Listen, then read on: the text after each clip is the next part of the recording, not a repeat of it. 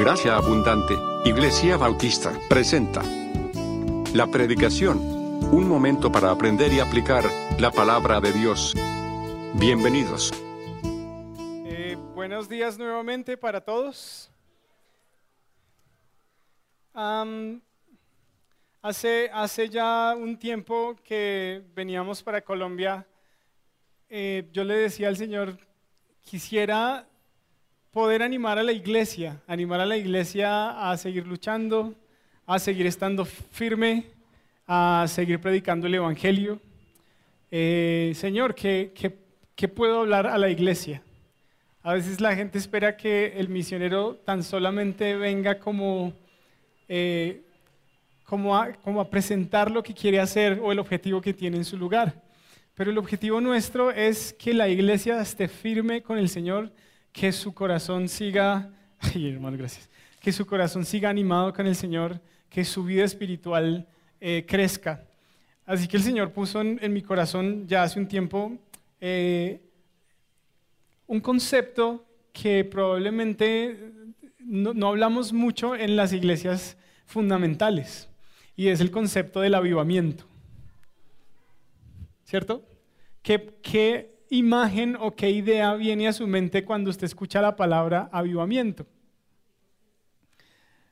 Pentecostés. 68 con 3. Saben, a veces no lo pensamos mucho. ¿Qué, ¿Qué, es el avivamiento y qué tiene que ver con el avivamiento? Y bueno, hace un tiempo, eh, por una circunstancia de la vida, estuve visitando un centro para alcohólicos anónimos. Eh, y recuerdo que en una de las, mis últimas visitas hablaba con uno de los, de los eh, hombres que asistían regularmente a esta visita y, y, le prediqué el Evangelio, estuvimos charlando y recuerdo que al final de nuestra conversación él me decía, no, a mí realmente lo que me gusta es el avivamiento. Entonces creo que en la mente de muchas personas y en el corazón de este hombre la palabra o el concepto de avivamiento significaba humo, música, luces, manipulación de las emociones y que usted salga así como, ¡ah, sí! Pero ¿y eso se acaba en cuánto tiempo? En un santiamén. Muy pronto, ¿no es cierto? Así que deberíamos comenzar con esto. Y es que el avivamiento comienza, o más bien, el avivamiento es un evento espiritual, netamente espiritual. No es un evento físico. Amén y comienza con la salvación. En el momento en que una persona es salva, es decir, ya no hay condenación sobre sí por sus pecados, sino que ha reconocido que Cristo pagó por sus pecados y cree en eso, entonces hay un avivamiento. Su alma pasa de estar muerta a qué?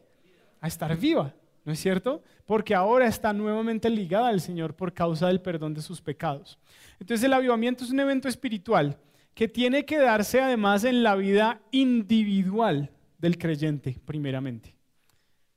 ¿No? A veces pensamos en avivamiento como grandes movimientos y no me tome a mal, ha habido avivamientos de grandes movimientos, ¿no?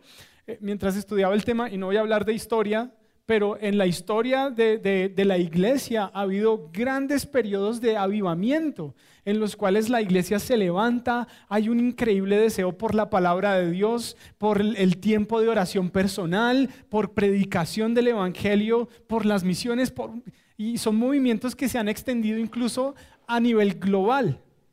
Pero eso global no puede ocurrir si antes no ocurre de manera individual.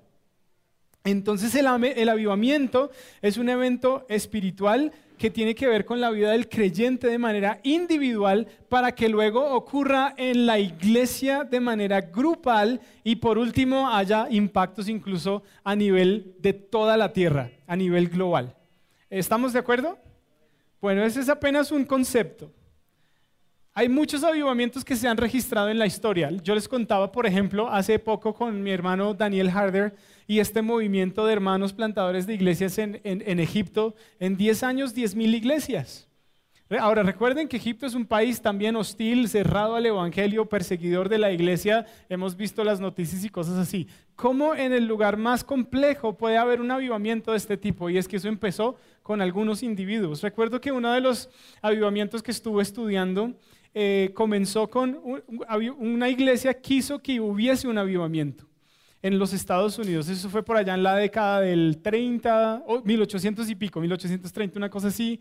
Y entonces ellos dijeron, pues vamos a alquilar un salón muy grande y vamos a llamar a la iglesia de esta ciudad a orar. Al fin de semana siguiente que se había programado la reunión de oración, ¿saben cuántas personas llegaron? Seis. En un, alguna cosa así más o menos como un teatro. Pero esos seis se mantuvieron firmes y clamaron al Señor por un avivamiento. Y de seis, eso se regó por todo Estados Unidos, llegó a Inglaterra, pasó por toda Europa. Entonces ocurre en la vida de individuos y luego ese fuego de avivamiento, perdón, no estoy tratando de utilizar ciertas expresiones por no asustarles, pero se extiende a otros. ¿Por qué? Por el ejemplo de una vida transformada. Una vez más, no es porque alguien sea más especial, ¿no? Por la gracia de Dios, soy lo que soy, dice la palabra de Dios.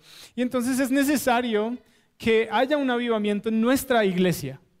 Es necesario que haya un avivamiento en la iglesia en Colombia, en la iglesia en Medio Oriente, en la iglesia en todas partes, para que el Evangelio se siga extendiendo. Amén.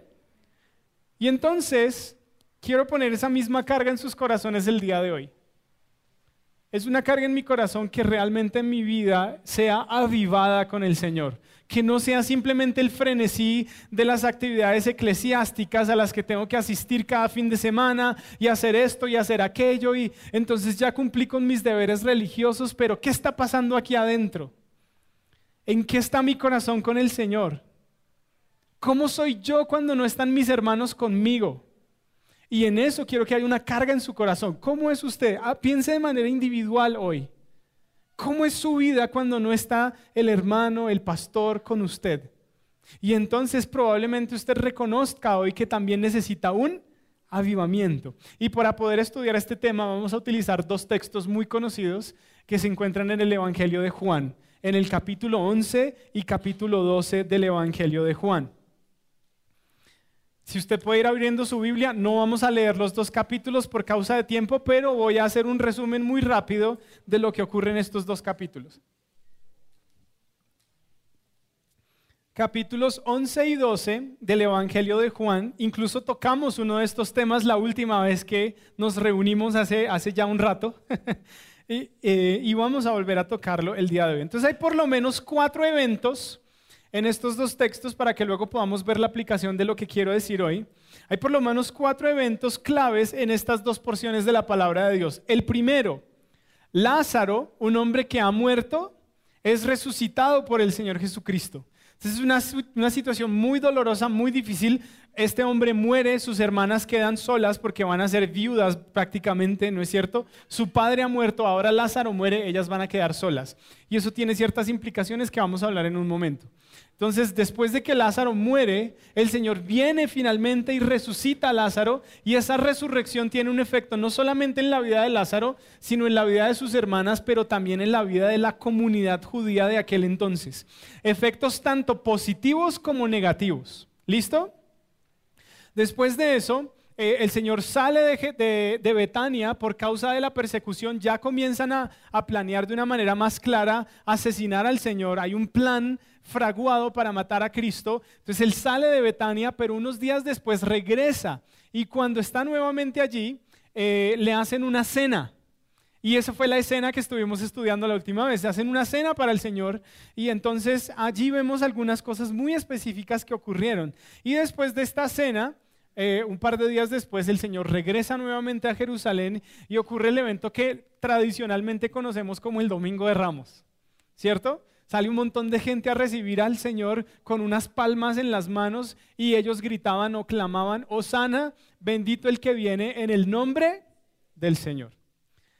Entonces quiero decirles con ese pequeño resumen, hay muchos más detalles, pero vamos a ver ciertos detalles a medida que vamos eh, avanzando en la enseñanza. Esta no es solamente la historia de una resurrección o resucitamiento. Esta es la historia de un avivamiento que no va a tener solamente implicaciones individuales, sino además incluso globales. Y usted dirá, sí, sí, hermano, y lo vamos a ver en los detalles del texto a continuación. Pero quiero que tomemos ciertos elementos en cuenta. Primero, un avivamiento ocurre casi siempre lo que he estudiado, no solamente en la historia bíblica, sino en la historia de la iglesia, es que un avivamiento ocurre casi siempre en un, en un contexto muy, muy particular. Y es cuando hay grandes momentos de dolor, oscuridad, miseria, pecado, quebranto y maldad en medio de una comunidad. ¿Listo? Y eso es lo que vemos en la familia de Lázaro, capítulo 11. El versículo número 3 dice lo siguiente. Eh, vamos a leer desde el 1 para entrar en contexto. Versículo 1 dice, estaba entonces enfermo uno llamado Lázaro de Betania, la aldea de María y de Marta su hermana. María, cuyo hermano Lázaro estaba enfermo, fue la que ungió al Señor con perfume y le enjugó los pies con sus cabellos. Enviaron pues las hermanas para decir a Jesús, Señor, he aquí el que amas está enfermo. Ellas están en un momento muy difícil. Este, este es un momento para ellas supremamente complejo. Ahora, yo sé que usted hoy en día tal vez eh, en, nuestro, en nuestra eh, eh, cultura el día de hoy, el asunto de la muerte es un asunto más bien, yo diría que lo hemos simplificado mucho, lo hemos vuelto simple. Y por ejemplo, usted hoy en día va a un, a un funeral o a un velorio y usted se da cuenta que pues las personas más cercanas a la persona que ha fallecido están tristes, llorando, pero los que vienen a consolar a veces están haciendo bromas. E, hay una frivolidad increíble hoy eh, alrededor de la muerte. Y ellos no están sonriendo porque haya gran esperanza en sus vidas, sino más bien porque hay una gran frivolidad en el corazón el día de hoy. Porque a veces es incluso difícil ponernos en los zapatos de aquel que está sufriendo. Y más bien queremos escapar de eso. Pero en el contexto de Marta y María, ese era un momento de gran oscuridad en sus vidas. Primero, ellas mandan llamar al Señor, dicen porque su hermano está enfermo. Pero no es una enfermedad cualquiera. ¿Por qué lo mandan llamar? Ellas temen por la vida de Lázaro. Y por eso mandan un mensaje a, unos kilómetros más allá. Por favor, Señor, ven. Y le dicen, aquel que amas está enfermo. Ellas están desesperadas, pero saben que no pueden hacer absolutamente nada. Y entonces van a aquel que es el único que tiene poder para hacer algo. Se llama Jesucristo. Mandan este mensaje. Ahora, pasa algo más. Estas dos mujeres han perdido ya a su padre y según lo que tengo entendido por el estudio bíblico, su padre se llamaba Simón y él ya ha muerto, él no aparece en esta historia. Y entonces ya no tienen un padre, estas dos mujeres parecen ser solteras, no tienen esposo y ahora van a perder a su hermano, el único varón de la familia. ¿Qué se cierne sobre estas mujeres? Oscuridad. Porque en aquel entonces, si usted recuerda, incluso desde el, desde el punto de vista religioso, se aprovechaban de las viudas. Y muchas viudas terminaban siendo pobres y terminaban en la calle y no podían heredar las propiedades de sus propias familias, a menos que hubiese alguien que las redimiese y todas estas cosas. Entonces sobre ellas se cernía un futuro oscuro. Y es en ese contexto en que ellas llaman y claman al Señor. La enfermedad y la muerte de Lázaro y lo que se cernía sobre estas dos mujeres iba a ser algo muy complejo. Es un gran momento de dolor, es un gran momento de incertidumbre, es un gran momento de, un futuro totalmente oscuro para ellas en materia de lo que pasaba eh, en ese momento eh, en la sociedad. Ahora miren lo que dice el Señor, versículo 4. Oyéndolo Jesús dijo, esta enfermedad no es para muerte, sino para la gloria de Dios, para que el Hijo de Dios sea glorificado por ella. Hermanos queridos y amigos, la mayoría de las veces cuando nosotros estamos en un momento de gran dolor y dificultad, creo que nuestra tendencia no es, saber que Dios puede ser glorificado en medio de eso, sino nuestra tendencia es saber cuánto sufro yo. Y a veces hasta reclamo al Señor, y Señor, ¿por qué permites esto? ¿Y por qué permites aquello? Y mira que hasta yo sirviéndote y tú me permites que yo sufra de esta forma. Pero ¿qué dice el Señor en este contexto? Esta enfermedad no es para muerte, sino para, para que el Hijo de Dios sea glorificado por ella. El Señor tiene un plan que va mucho más allá de lo que nosotros podemos ver y va mucho más allá de lo que estas pobres mujeres que tenían un sufrimiento muy real podían ver. Amén. Ahora, haciendo un poquito una comparación, ¿qué vemos nosotros hoy en día a nuestro alrededor? yo sé que hay gente muy optimista, pero ¿qué vemos en nuestra sociedad el día de hoy? Vemos precisamente lo mismo, vemos esa frivolidad, vemos ese dolor, vemos ese sufrimiento. Eh, eh, eh, nosotros tenemos que enfrentarnos a un montón de cosas que son realmente oscuras. Miren, cada vez que yo me siento, mis hijos me dicen quiero ver tele, papi, y nos sentamos y yo, oh, me incomodo tanto por todas las cosas que se ven allí. Y usted dirá, uy, pastor, pero hasta allá, sí, hermano, hasta allá. Es que es muy complejo ver lo que vemos hoy. Pero también se ha perdido ese sentido de, respeto por las cosas del Señor que a veces ni siquiera viola nuestra conciencia, ya lo que vemos en televisión.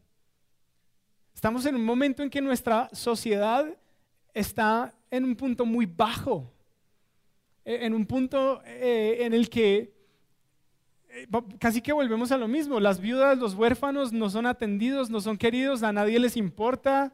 Eh, en el que cualquier situación de, de, dolor o de tristeza o de problemas es mejor yo no me meto ahí porque ahí nadie me llamó de, ¿cómo es que decimos? De chismoso, ¿cierto? De lambón. Y no, eso yo me meto ahí y después termino, como dicen, es que el redentor, el que se mete de redentor sale crucifique y hasta utilizamos lenguaje bíblico de manera totalmente incorrecta. Pero ¿qué vemos hoy nosotros? ¿Saben? A veces pareciéramos el que llega al velorio de una persona que está sufriendo y hace las bromas. Porque nuestro corazón es indolente a lo que vemos alrededor. O pensamos, pues yo ya no tengo nada que hacer ahí. Pues sí, la sociedad se está yendo a pique, pero yo qué tengo que hacer ahí? Pues hermano, tenemos mucho que hacer. Pero primero tenemos que entender que la gloria del Señor es la que se va a reflejar. Si hacemos algo y no es para la gloria del Señor, entonces realmente y tal vez no va a haber mucho fruto. O usted podría decir, no, pues yo la verdad no estoy en un momento muy difícil de mi vida, yo estoy en un momento cómodo, tranquilo, y es básicamente lo que dice la gente. Usted sale a la calle a compartir el Evangelio con las personas y pues no, yo no soy malo, yo no robo, yo no mato, yo no le hago mal a nadie, yo estoy bien. Y aún usted ve gente dentro de las iglesias gente que asiste regularmente a las iglesias cuyas vidas espirituales no son verdaderas, son una mentira. Yo no estoy hablando de perfección, estoy hablando de una vida con el Señor. Estoy hablando de que aquel que peca siente el dolor tal que llega al Señor a confesar su pecado, que ya no lo deja pasar. Hemos estudiado eso con mis hijos en los últimos días el libro de Proverbios. ¿Qué dice el libro de Proverbios? El que, el, que, el que encubre sus pecados no prosperará, mas el que los confiesa y se aparta alcanzará. Y ahí hay avivamiento en la vida de una persona. Pero cuando somos incluso indolentes ante nuestro propio pecado, queridos, estamos en una situación muy baja y muy oscura en nuestra propia vida. No sé si usted recuerda lo que el Señor le dice a una iglesia. No tiene que ir allá, voy a leerlo para usted. Apocalipsis 3:17, si lo quiere leer, luego dice lo siguiente. Porque tú dices, yo soy rico y me he enriquecido y de ninguna cosa tengo necesidad. Y no sabes que tú eres un desventurado, miserable, pobre, ciego y desnudo. Wow, esas son palabras muy fuertes, ¿no es cierto? Y hay muchas personas que estamos así. Pues no, yo estoy bien. Yo estoy bien, yo estoy cómodo, estoy tranquilo y no hay problemas y tengo la bendición del Señor y un y, pero eh, volvemos al punto, ¿qué está pasando aquí en su espíritu, hermano? ¿Cómo está su relación con el Señor? ¿Sabe? Podríamos estar diciendo lo mismo, ¿no? Pues yo estoy bien, estoy tranquilo. ¿Qué dice la palabra de Dios? Bienaventurados los pobres en qué? Porque de ellos es el reino de Dios. Aquel que reconoce su gran bancarrota espiritual es bienaventurado porque va al que tiene todos los recursos espirituales y hay avivamiento en su vida. Pero el que dice, no, pues yo bien, pues sí, a veces oro y por la mañana el devocional y el pan diario y eso, y clic. ¿Dónde está nuestra vida espiritual? ¿En dónde está el avivamiento del, del Hijo de Dios? El Señor dice, tú dices esto, pero no sabes que eres un desventurado, miserable, pobre, ciego y desnudo. Y eso es la sociedad de hoy y muchas veces también la iglesia. Pero ¿qué dice el Señor? Porque ojo, el Señor es, es interesante, a mí me encanta cómo Dios habla a nuestro corazón. Él nos muestra lo débil, lo malo, el pecado eh, aquello que Él aborrece, aquello que Él detesta de nosotros, que quiere quitar, pero también nos muestra la esperanza. En el versículo siguiente dice, el versículo 18 dice, por tanto, yo te aconsejo que de mí compres oro refinado en fuego, para que seas rico y vestiduras blancas para vestirte, y que no se descubra la vergüenza de tu desnudez, y unge tus ojos con colirio para que veas. El Señor dice, yo tengo todo lo que tú necesitas. Y ahí es donde hay avivamiento. Amén. Recuerdan el verso que dice, venid y comprar qué? Sin dinero. Amén. Entonces el Señor da, pero yo tengo que venir a Él. Y no puedo seguir diciendo que estoy bien cuando realmente no lo estoy. No encubramos nuestro pecado y nuestra situación de pobreza espiritual. Seamos sinceros con el Señor y con nosotros mismos. Conocí una mujer en un pueblito de los que les dije, Aloneaba y llegamos a este pueblo a compartir el Evangelio. Y un buen día nos encontramos con esta señora, ella nos abrió la puerta de su casa, no nos permitió entrar, salió. Y bueno, estábamos hablando acerca del Señor y cosas por el estilo. Y él me dice, oh, un momentico, tal vez para ustedes eso está bien. Ahora, voy a, cuando yo hablo de un pueblo en Israel, un pueblo judío sobre todo, son, son poblaciones que están muy bien construidas, que tienen muchísimo dinero son personas que económica, materialmente están muy bien.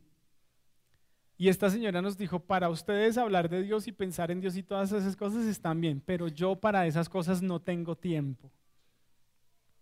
Ahora, les doy un poquito el contexto. En Israel, la comunidad ultraortodoxa, la comunidad religiosa, eh, son, son familias que tienen 12 hijos, 10 hijos, ¿cierto? El hombre no trabaja, el hombre eh, se la pasa estudiando en su yeshiva, su tradición y supuestamente la Torá y unas cosas. Él no trabaja, no va al ejército, no contribuye con la sociedad y estas familias viven del subsidio del gobierno. Entonces en Israel, una, la persona, una persona como esta mujer, que es secular y aún atea, ve al religioso o a toda persona que hable cosas espirituales como alguien que es un inútil. Entonces ella decía, eso para ustedes está bien. Yo trabajo y tengo que trabajar para mantenerlos a ustedes. Entonces nosotros obviamente le dijimos, no, eso realmente no es cierto. Y le compartimos el Evangelio. Pero esta es una persona que dice, pues yo no tengo tiempo, pero yo estoy bien, tengo todo lo que necesito. Pero ¿qué dice el Señor? Eres una persona desnuda, desventurada. No tienes vida realmente. Ahora quisiera, quisiera que veamos eso. ¿Cómo está usted hoy? Primero espiritualmente, si usted es un creyente, ¿cómo está su vida espiritual? ¿Cómo está nuestra vida espiritual con el Señor? Segundo, si usted aún no sabe si va a ir al cielo cuando cierre sus ojos a este mundo, ¿qué, ¿cómo puede usted decir que está bien? ¿No? ¿Sabe cómo es la respuesta normal de una persona que no tiene ni idea de su futuro espiritual? Cuando se le pregunta, ¿dónde cree usted que va a pasar la eternidad cuando muera? No, pues donde Dios quiera. Pues quiero decirle algo. Donde Dios quiere en este momento, si usted no tiene a Cristo, es en el infierno, porque Dios es justo. Porque tanto usted como yo hemos roto su ley y merecemos un castigo. Pero por eso Cristo vino a pagar sus pecados y los míos. Para que usted tenga esa riqueza que Dios quiere darle. Y ahí comienza el avivamiento. Amén. Ahora, miren Jeremías, allá si vayan conmigo, por favor. Jeremías capítulo 33, versículos 1 al 9. Probablemente usted ha escuchado este pasaje muchas veces.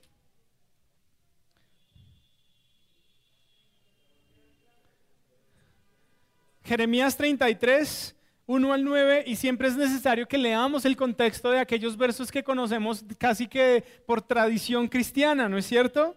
Entonces capítulo 33 dice, vino palabra de Jehová, de Jehová Jeremías la segunda vez estando él aún preso en el patio de la cárcel diciendo, dos puntos, ¿en dónde estaba Jeremías?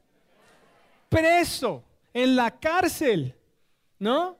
Y el Señor le manda palabra, pero mire, Jeremías estaba preso ¿por qué? Porque él no había dado las palabras que el rey quería escuchar. Estaba preso por causa del Señor. ¿Y cómo estaba la sociedad de Israel en ese momento? ¿Recuerdan? Estaban a punto de ser llevados como esclavos, como cautivos.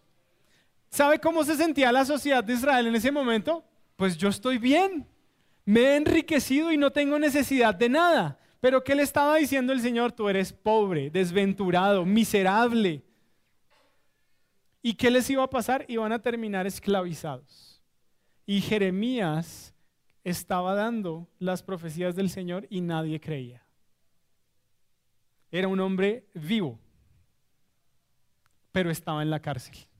Y entonces, ¿qué le dice el Señor? Versículo 2. Así ha dicho Jehová que hizo la tierra, Jehová que la formó para afirmarla, Jehová es su nombre.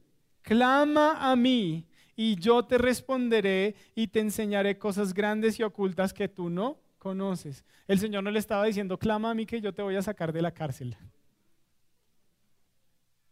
el Señor le iba a mostrar cosas grandes para que Él se las predicara a su pueblo. Y entonces hubiese un avivamiento en la nación de Israel, que ocurrió muchísimo tiempo después. Pero ¿qué hizo Jeremías? Las proclamó.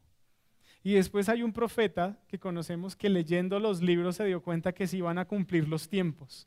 Y ese profeta clamó también al Señor. Entonces, hermano, en medio de una situación de gran oscuridad, ¿qué tiene que haber de parte del que dice que es un creyente? Clamor al Señor.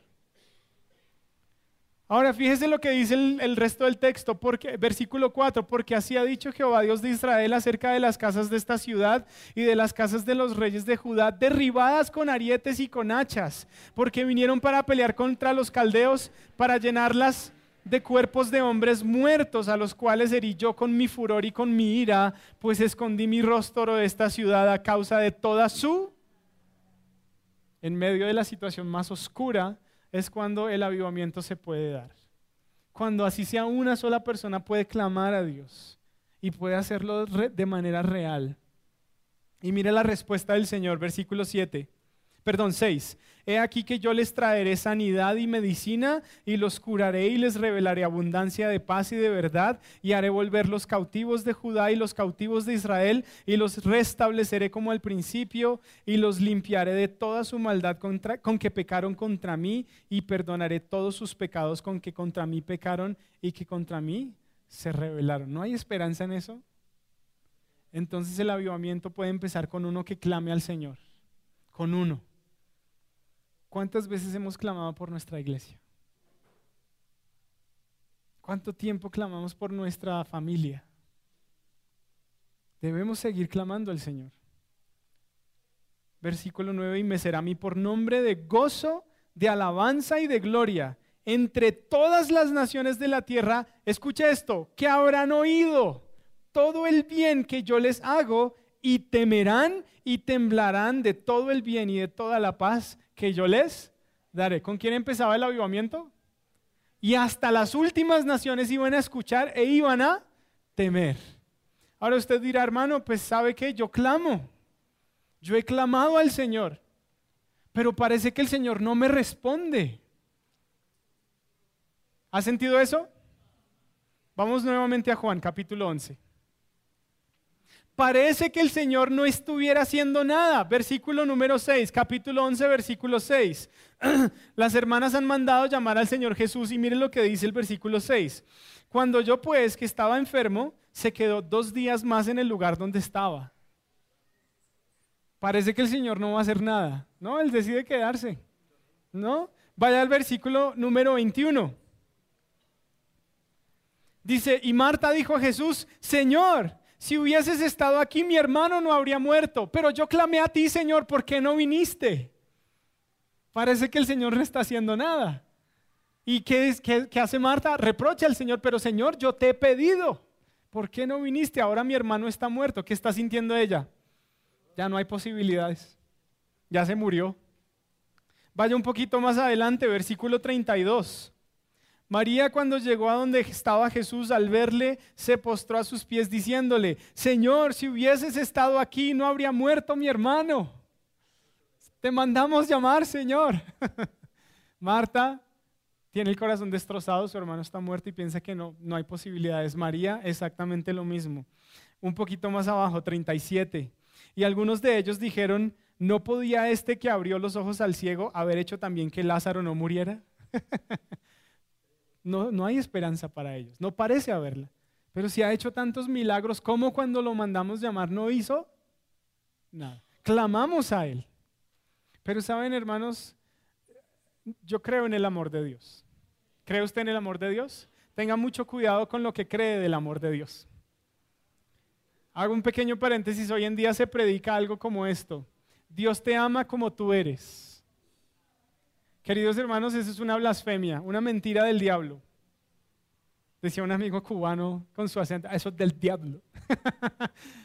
hermanos, eso, eso es una mentira de Satanás. Dios no nos ama como somos. Si el Señor nos amara como somos, Cristo no habría tenido que morir en la cruz por nuestros, por nuestros pecados. ¿No es cierto? Dios nos ama a pesar de lo que somos y por eso la Biblia dice, en esto se muestra el amor de Dios para con nosotros, que siendo aún pecadores, Cristo murió por nosotros. Y por eso la palabra de Dios dice que todo aquel que está en Cristo, ¿qué? Entonces si Dios me ama como soy, ¿para qué me quiere cambiar? Porque Jesús le dijo a Nicodemo, el que no naciere de nuevo no puede ver el reino de Dios. Dios no nos ama como somos. Dios nos ama a pesar de lo que somos y por eso quiere cambiarnos. Entonces, ese Dios te ama como eres es una mentira. Ahora, quiero decir algo y tal vez hiera algunas susceptibilidades aquí. Ese mensaje se ha colado en la música de alabanza de la iglesia. Y lo he escuchado en iglesias de nuestra, de nuestra federación. Tenga cuidado con lo que canta, hermano, y tenga cuidado con lo que le enseña a la iglesia a cantar. Amén. Pero volvamos aquí. Les decía, yo creo en el amor de Dios. Y creo que Jesús amaba a estas personas. Y además la Biblia lo dice. Versículo 3. Señor, he aquí al que amas está. Ellas estaban conscientes que Jesús amaba a Lázaro, ¿sí o no? Amén. Mira el versículo 5.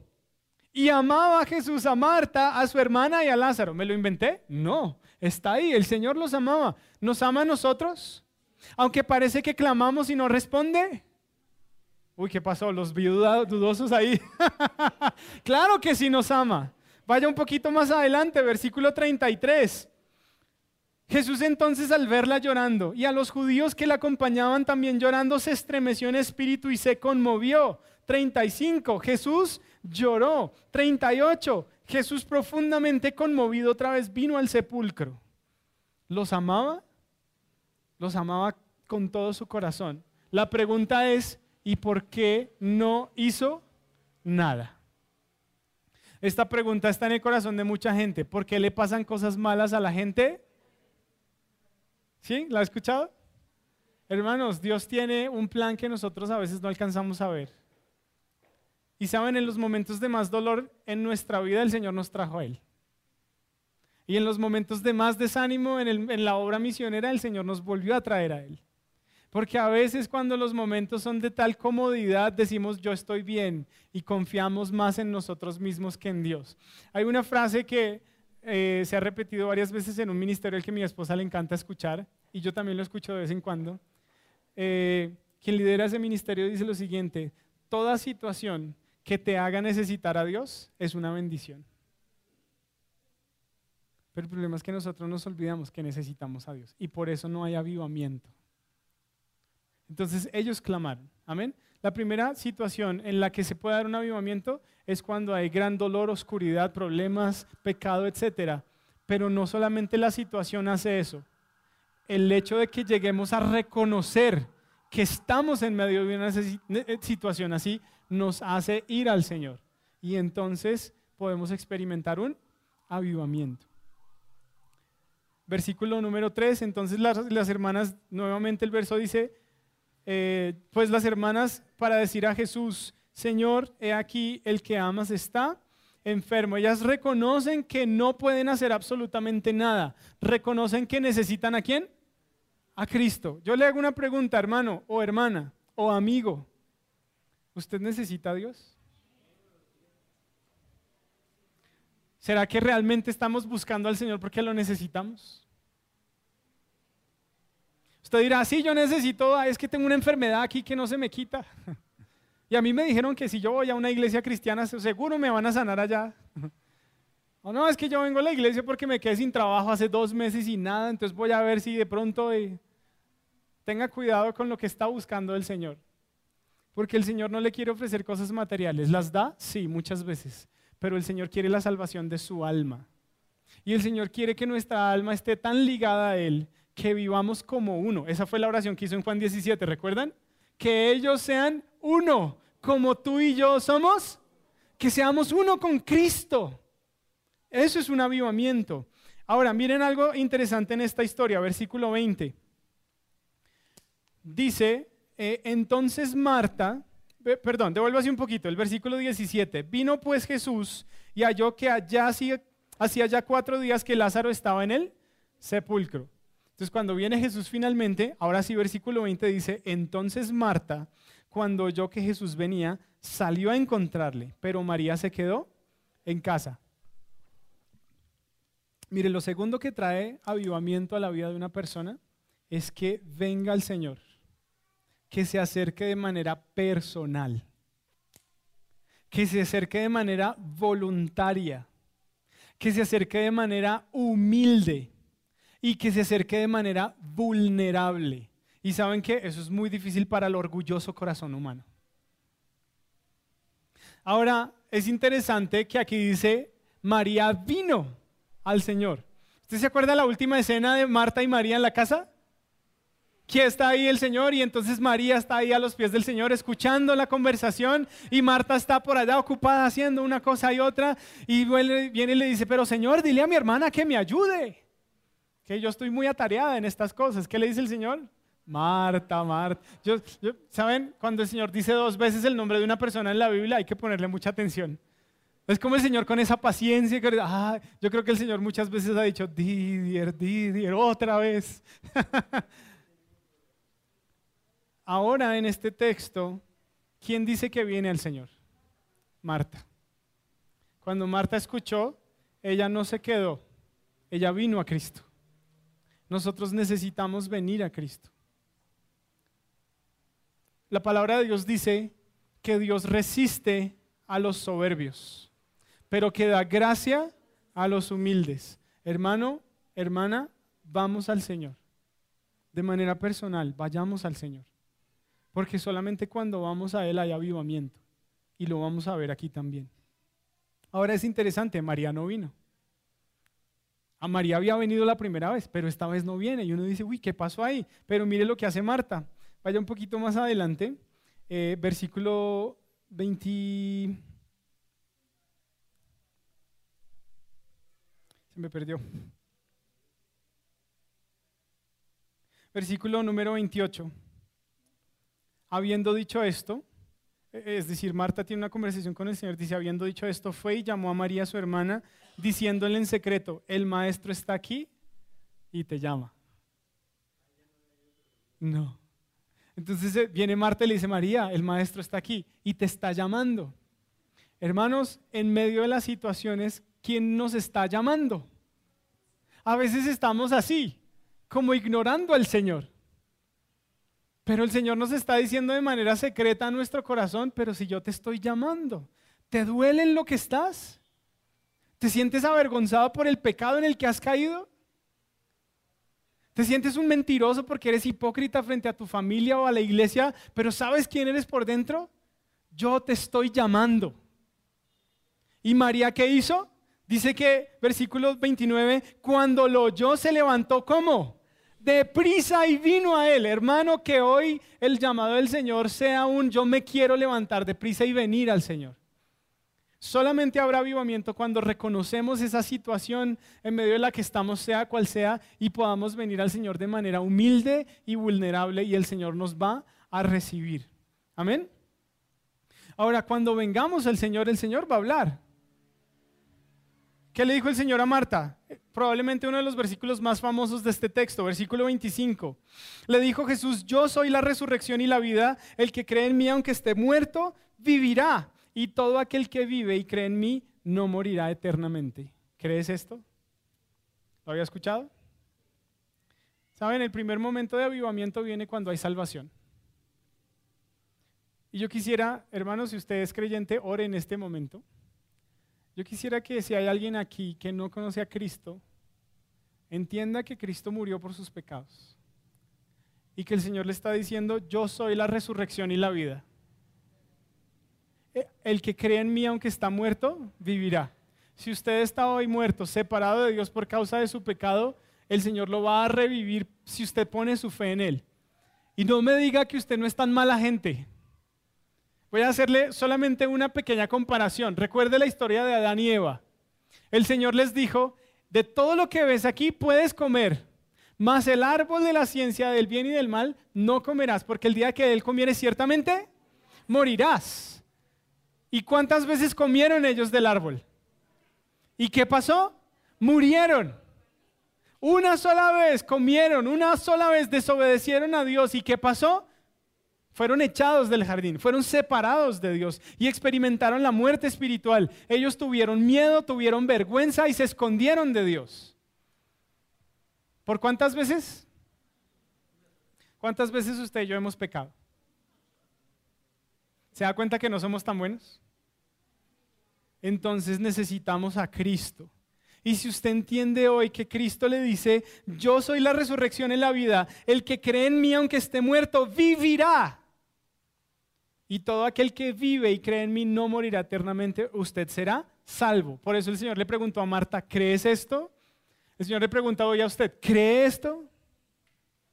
Porque solamente si cree eso, vivirá. Ahora aquí dice, el que vive y cree en mí. ¿Saben?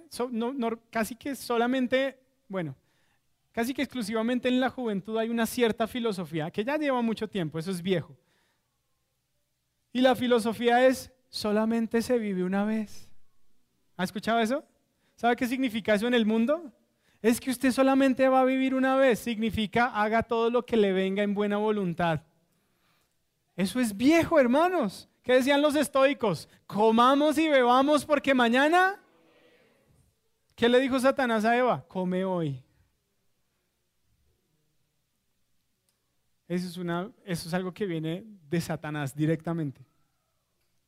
Pero aquí el Señor le está diciendo a Marta, solo vives una vez. Es decir, solamente tienes esta vida. El que, aquel que vive y cree en mí no morirá eternamente. Solamente tiene esta vida para creer en Cristo y ser salvo después de que cierre los ojos a este mundo, ya no va a haber una segunda oportunidad.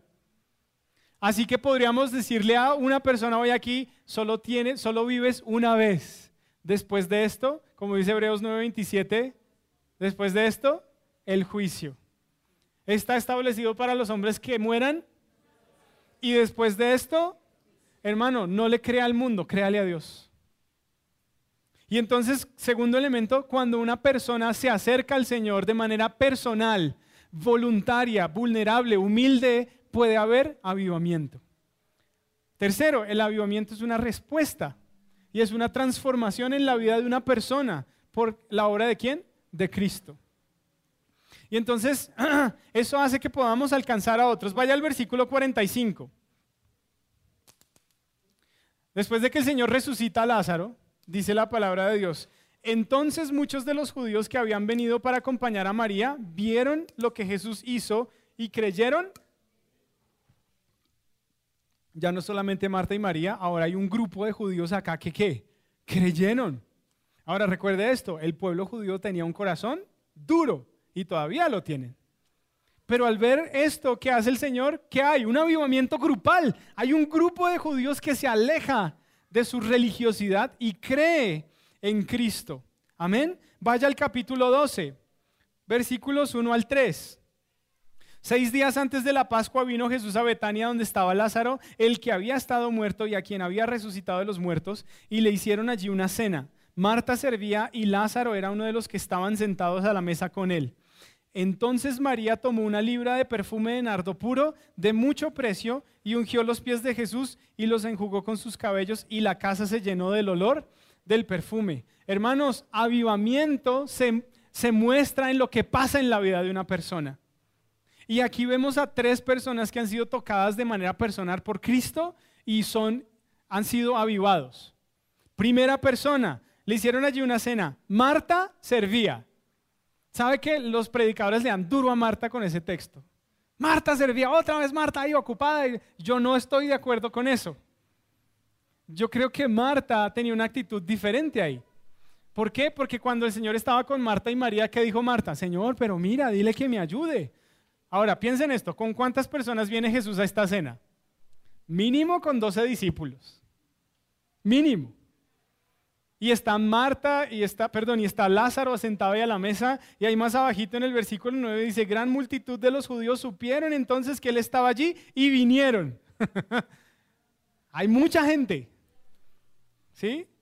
¿Y qué ve usted haciendo a Marta? ¿Qué dice? Marta servía. Estaba gozosa sirviendo. Tenía una actitud diferente. Esta era una mujer con un avivamiento en su vida. Le costaba un montón, pero lo estaba haciendo. Segunda persona. Y Lázaro era uno de los que estaban sentados a la mesa con él. Lázaro estaba sentado ahí comiendo y usted dice, ¿y eso cómo muestra que tiene un avivamiento? pues mire, si va un poquito más abajo, verso 10 dice, pero los principales sacerdotes acordaron dar muerte a Lázaro, también a Lázaro, porque a causa de él muchos de los judíos se apartaban y creían en Jesús. Es decir, Lázaro resucitó y no se quedó de brazos cruzados. ¿Qué hacía? Se convirtió en un evangelista tremendo. Al punto que muchos judíos, dice, se apartaban. ¿De qué se apartaban? De la religión. ¿Y a quién venían? A Cristo. Pero ese día Lázaro no dijo, Señor, ¿sabes qué? Discúlpame que no voy a tener una charla contigo, es que tengo que preparar el sermón del fin de semana. Es que aquí hay un grupo de personas que me invitaron a predicarles el Evangelio. Señor, es que estoy ocupado preparando la escuela dominical, esto y aquello, es que el ministerio, ¿sabe qué dijo Lázaro? El ministerio depende del Señor y hoy me voy a sentar a la mesa con mi Señor. Porque ¿quién es más importante? Cristo. Este hombre estaba vivo no solamente físicamente, sino espiritualmente. Ahora, solamente piensa en esto. Si Lázaro no va ese día, nunca más hubiese vuelto a ver al Señor, por lo menos en esta tierra. Porque a la semana siguiente Cristo estaría en la cruz. Era una persona viva. Y probablemente a quien más recordamos es a María, ¿no? Verso 3, María tomó una libra de perfume de nardo puro de mucho precio y ungió los pies de Jesús. Y dice, y la casa se llenó del olor del perfume. Casi siempre en este texto se enfoca uno en María. No, esa María hizo algo tremendo. Por ahí hay uno que, que, se pone bravo porque dice, no, pero ¿cómo no vendimos ese perfume y se lo dimos a los pobres? No, ese perfume costaba el salario de un año. ¿Usted se imagina cómo hizo María para conseguir el salario de un año? ¿Cómo? No sé, pues tal vez ahorró todo un año, no sé. Un año sin comer, difícil, ¿sí o no? ¿Qué hizo? Tal vez fue una herencia, no lo sé, pero era mucho dinero. ¿Le costó? Claro. Y ese día ya no dijo, y el Señor viene a visitarnos y ahora yo qué hago? Ay no, Mercado Libre, tata, perfume de nardo. Me llega a la casa. ¿Sabe? El nardo no crecía en Israel, crece en los Himalayas. Un poquito más allá. ¿Cuánto costó traer el perfume? Costó pagarlo, pero ¿sabe qué costó más? Mire que el Señor dice en el versículo 7, pero Jesús dijo, déjala, para el día de mi sepultura ha guardado esto. ¿Cuánto tiempo llevaba María guardando el perfume? No tengo idea. ¿Usted ha guardado algo que es muy fino? Usted, mire, yo no sé, perdón hermanas si estoy metiéndome en donde no debo, pero ¿usted ha visto una mujer guardando un perfume fino? Tal vez echa poquito, pero que lo usa, lo usa. ¿Sí o no? Y eso sí le dura un montón de tiempo, pero cada vez que pasa por ahí, poquito por lo menos. Esta mujer también hizo un gran sacrificio y lo puso todo a los pies del Señor. Pero ¿sabe qué es lo más precioso de eso? Dice el texto que ella derramó el perfume sobre el Señor y lo enjugó, lo enjugó con sus cabellos y la casa se llenó del olor del perfume. ¿Sabe quién olía a Cristo? María. María se quedó oliendo a Cristo, al mismo perfume, no sé por cuánto tiempo. Era una mujer con un gran avivamiento. Pero no solamente hubo avivamientos individuales, hubo avivamientos grupales. Versículo 20 del 12. Había ciertos griegos entre los que habían subido a adorar en la fiesta. Estos pues se acercaron a Felipe, que era de Bethsaida de Galilea, y le rogaron diciendo, Señor, quisiéramos ver a Jesús son griegos, no judíos. Ellos quieren venir a Cristo. Si usted recuerda qué está pasando ahí, es el Domingo de Ramos. ¿No? Sale mucha gente a recibir a Cristo. Estos, estos eventos han afectado tanto a la comunidad que mucha gente viene a Cristo. Ahora por ahí dicen, pero esos eran los mismos que después estaban gritando crucifíquenlo. No estoy de acuerdo con eso. Porque si usted nota la narración de la crucifixión de Jesús, no parece un evento tan público. Se nos dice que ahí estaban los sacerdotes, los fariseos y tal vez algunos soldados y ellos gritaban crucifíquenlo. Estas personas querían ver a Cristo. Capítulo, perdón, versículo 13. Tomaron ramas de palmera y salieron a recibirle y clamaban, Osana bendito el que viene en el nombre del Señor, el Rey de Israel. Y mire el versículo 17 y daba testimonio la gente que estaba con él cuando llamó a Lázaro del sepulcro y le resucitó de los muertos. Daban testimonio. Saben, esta es una afirmación muy importante, porque usted lee el libro de Juan, por lo menos en el libro de Juan, y dice una y otra vez, empezando con Nicodemo, vino a él de noche por temor. Y por ahí había unos que decían que creían en él en el capítulo 5, pero no lo decían por miedo a los judíos, porque amaban más la gloria de los hombres que la gloria de Dios. Y así uno y otro, estos no tenían miedo. Entonces el avivamiento en las vidas de algunos pocos causó avivamiento en las vidas de muchos. ¿Cómo vamos a alcanzar a otros si no hay avivamiento en nuestras vidas? No es posible. No es posible. En este momento en la Tierra hay alrededor de 1.800 millones de musulmanes. Eso es mucha gente. ¿Cuántas veces es eso Colombia? ¿Cuántos somos nosotros? ¿Como 50 millones? 1.800 millones de musulmanes. 1.500 millones de hinduistas. 1.300 millones de budistas. Estamos hablando de 1800 más 1500 son 3300, más 1300 son 4600 millones de personas. ¿Sabe cuánto es eso? Casi el 50% población, tal vez un poco más. Pero ¿saben qué? También están nuestros vecinos. También están nuestros familiares. ¿Cómo los vamos a alcanzar? Tiene que haber un avivamiento en nuestras vidas porque esta no es la tarea de nadie más, sino de la iglesia. Y la iglesia, amigos, debe despertar. Debemos reaccionar. Debemos venir al Señor, reconocer la gran situación de oscuridad en la que estamos viviendo en medio de nuestra época, olvidarnos de, de, la frivolidad, de la falta de sensibilidad y venir al Señor y clamar al Señor que haya un avivamiento en nuestras vidas, en nuestra iglesia, en nuestra nación y que podamos incluso alcanzar al mundo, ¿o no? Eso es lo que Dios hace. A un puñado de cobardes les dijo, id y haced discípulos. Y luego les dijo, recibiréis poder cuando haya venido sobre vosotros el Espíritu Santo. ¿Y me seréis? ¿Y nosotros no tenemos al Espíritu Santo? Necesitamos un avivamiento en nuestras vidas. Ahora, no olvidemos que el avivamiento tiene un costo. Tiene un costo. Pero también trae una promesa. Termino con este verso, versículo, en el capítulo 12, al final, en el versículo 26, dice, si alguno me sirve, sígame. Y donde yo estuviere, allí también estará mi servidor. Si alguno me sirviere, mi Padre le honrará. Hermanos, ese es un versículo muy poderoso. Si alguno me sirve, sígame. El Señor nos está llamando hoy. No lo hizo secretamente a través de Marta, pero mandó al hermano Didier a decirnos, te estoy llamando. Quiero que haya un avivamiento en tu vida. Quiero estar quiero que estés cerca de mí, quiero que haya una relación perfecta entre tú y yo. Yo ya hice lo que tenía que hacer por ti, solo ven. Hermanos, está la situación, nuestro mundo está en gran oscuridad y en medio de la oscuridad es cuando la luz de Cristo debe brillar más brillantemente. Está la iglesia que puede clamar al Señor y el Señor responderá.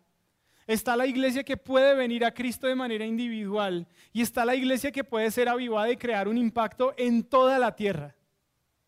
Aquí estamos. Y entonces el Señor hará con nosotros lo que Él tenga que hacer. Por la gracia de Dios, soy lo que soy.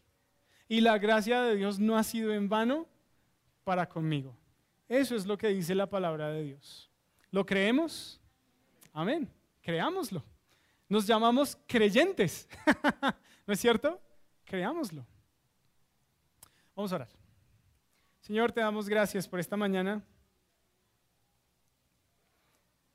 Gracias por tu palabra, Señor, que traes a, nuestra vida, Señor. Gracias por llamarnos. Gracias por mostrarnos, Señor, eh, el contexto y la situación en la que vivimos. Gracias por esa preciosa obra que hiciste a través de la familia de Lázaro, Señor, que aún hasta nuestros días sigue impactando la vida de muchas personas, Señor.